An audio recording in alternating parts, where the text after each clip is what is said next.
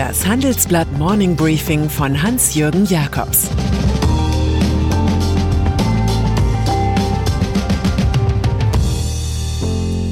Guten Morgen allerseits. Heute ist Mittwoch, der 20. Januar, und das sind unsere Themen. Bürger zweifeln im Lockdown an Medien. Der interne Streit um Merkels neue Zumutungen. US-Milliardär Koch mag die Rechten nicht mehr. Medien mit Imageschaden. Gestern wirkte Politik wie ein Stück in der Wiederholungsschleife. Es gab erneut lange Debatten, eine wütende Kanzlerin, zweifelnde Länderchefs und eine um Stunden verspätete Pressekonferenz. Wahrscheinlich sind es all die Widersprüche, Unterlassungen und Wolten der Politik, die zu einem Ansehensverlust der deutschen Medien führen. Den jedenfalls hat Renate Köcher festgestellt. Die Chefin des Meinungsforschungsinstituts Allensbach sagt im Handelsblattgespräch, wir haben kürzlich erfragt, was sich für die Menschen durch die Krise verändert hat. Unter anderem zogen 40 Prozent die Bilanz, dass sie die Berichterstattung der Medien jetzt kritischer sehen als vor der Krise. Die Diagnose hängt mit dem Fernsehen zusammen, in dem von früh bis spät Minister ihre Tagesagenda abladen.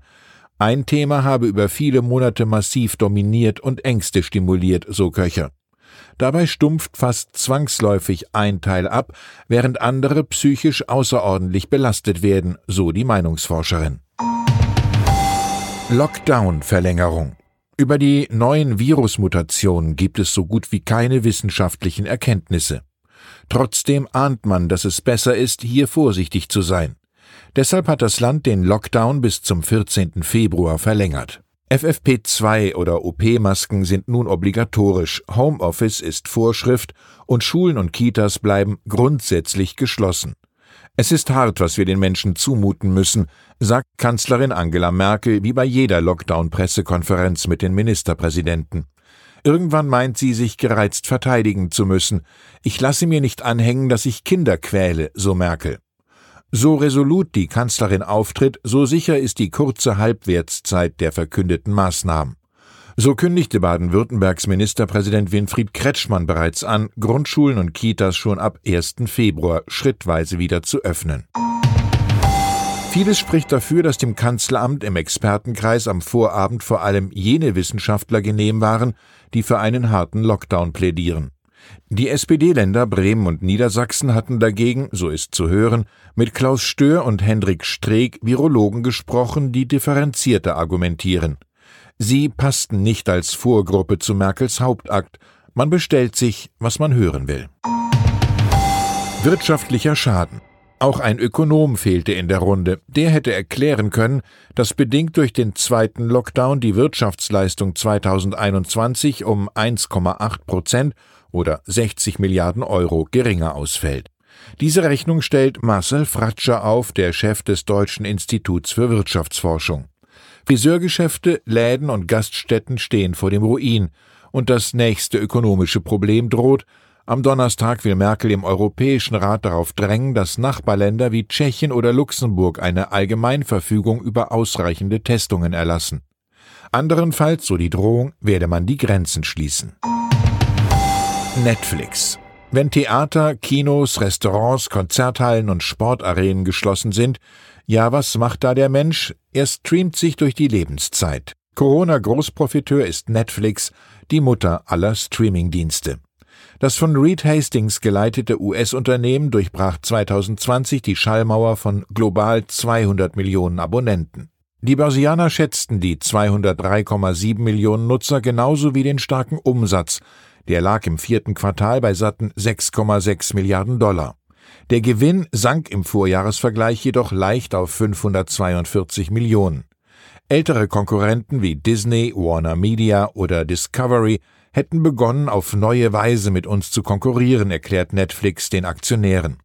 Das sei auch der Grund, weshalb man schnell die ursprüngliche Inhaltsbibliothek um eine breite Palette von Genres aus vielen Nationen erweitert habe. Der Kurs der Netflix-Aktie stieg gestern nach Handelsschluss um 11,3 Prozent. Wirtschaft läuft hier nach einer ABBA-Melodie. The winner takes it all. Europavision. Einen kühnen Europaplan haben Altkanzler Gerhard Schröder und Historiker Gregor Schölgen zu Papier gebracht. Wir bringen in der aktuellen Ausgabe einen Vorabdruck aus Ihrem neuen Buch Warum wir jetzt eine neue Weltordnung brauchen. Für so etwas waren bisher Henry Kissinger und Joschka Fischer zuständig. Vielleicht legen Schröder-Schölgen deshalb umso furioser los. Sie schreiben, Will Europa eine Zukunft haben, muss es mehr sein als ein von stationären Grenzkontrollen weitgehend befreiter Binnenmarkt mit einer partiell geltenden gemeinsamen Währung. Gefordert ist jener revolutionäre Elan, ohne den die Gründer vor 70 Jahren das damals moderne Europa nie und nimmer auf die Beine gestellt hätten.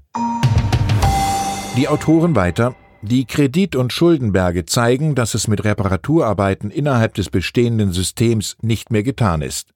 Ohne Vergemeinschaftung der Schulden, die nur in einer Neuformulierung des europäischen Vertragswerks vorstellbar ist, lässt sich dieses Dauerproblem nicht lösen. Schröder und Schölgen sind überzeugt, Europa hat keine Wahl. Wenn es nicht unwiderruflich scheitern will, müssen einige Staaten, darunter zwingend die Wirtschaftsmacht Deutschland und die Nuklearmacht Frankreich, zur Tat schreiten. Wollen die Initiatoren eine politische Union, die diesen Namen verdient, müssen sie ohne Wenn und Aber auf einen nennenswerten Teil ihrer nationalstaatlichen Souveränität verzichten. Den Mut zu solchen Statements kann wohl eher ein früherer als ein gegenwärtiger Regierungschef aufbringen. Italien. In Italien läuft es gut für Ministerpräsident Giuseppe Conte und schlecht für seinen ehemaligen Regierungspartner Matteo Renzi von Italia Viva. Nach seinem Abstimmungssieg am Montag im Parlament gewann Conte gestern auch die Vertrauensfrage im Senat. Von der Bildung einer neuen Regierung oder gar Neuwahlen wird mitten in der Corona-Krise dankend abgesehen. Conte hatte gewarnt, dass Italiens Politik Gefahr läuft, den Kontakt zur Realität zu verlieren. Das gilt vor allem für den eitlen Ex-Ministerpräsidenten Renzi, der offenbar von der schnellen Rückkehr zur Macht träumt. Frei nach dem israelischen Politiker David Ben-Gurion Wer nicht an Wunder glaubt, ist kein Realist. Koch-Familie. Und dann ist da noch Charles Koch, Familienunternehmer in den USA, der zusammen mit seinem 2019 verstorbenen Bruder David jahrzehntelang rechtskonservative Kreise mit viel Geld unterstützt hat. Unter anderem spendete er 100 Millionen Dollar für die Tea Party Bewegung und förderte damit indirekt den Aufstieg Donald Trumps. Jetzt bereut Koch seine politischen Manöver. Du meine Güte, haben wir das verbockt, schreibt er in seinem jüngst erschienenen Buch Believe in People und ergänzt, was für ein Desaster. Nach den von Trump provozierten Ausschreitungen im Kapitol will Koch nicht länger Politiker finanzieren, die die Rechtmäßigkeit der Präsidentenwahl 2020 anzweifeln. Kochs Wort hat Gewicht, das sich in Dollarbeträgen messen lässt.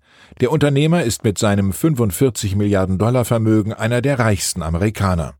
Mit Joe Biden, der heute ins Amt eingeführt wird, will der reuige Spender Kontakt aufnehmen, um an möglichst vielen Themen gemeinsam zu arbeiten. Von Cicero wissen wir, keine Festung ist so stark, dass Geld sie nicht einnehmen kann.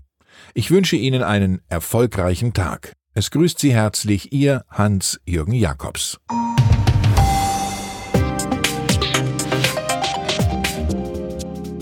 17.30 Uhr sprechen wir bei Handelsblatt Today über alle Themen, die die Finanzwelt bewegen. Integrität und Zuverlässigkeit sind der Schlüssel zu einer erfolgreichen Vermögensverwaltung. Anlegern ist es wichtig, dass ihr Geld sinnvoll, nachhaltig und erfolgreich investiert wird, um den Erfolg auch an nachfolgende Generationen weiterzugeben. Dieses und andere Themen präsentiert von unserem Initiativpartner, der Hypo Vereinsbank Private Banking. Sie hörten das Handelsblatt Morning Briefing von Hans-Jürgen Jakobs, gesprochen von Peter Hofmann.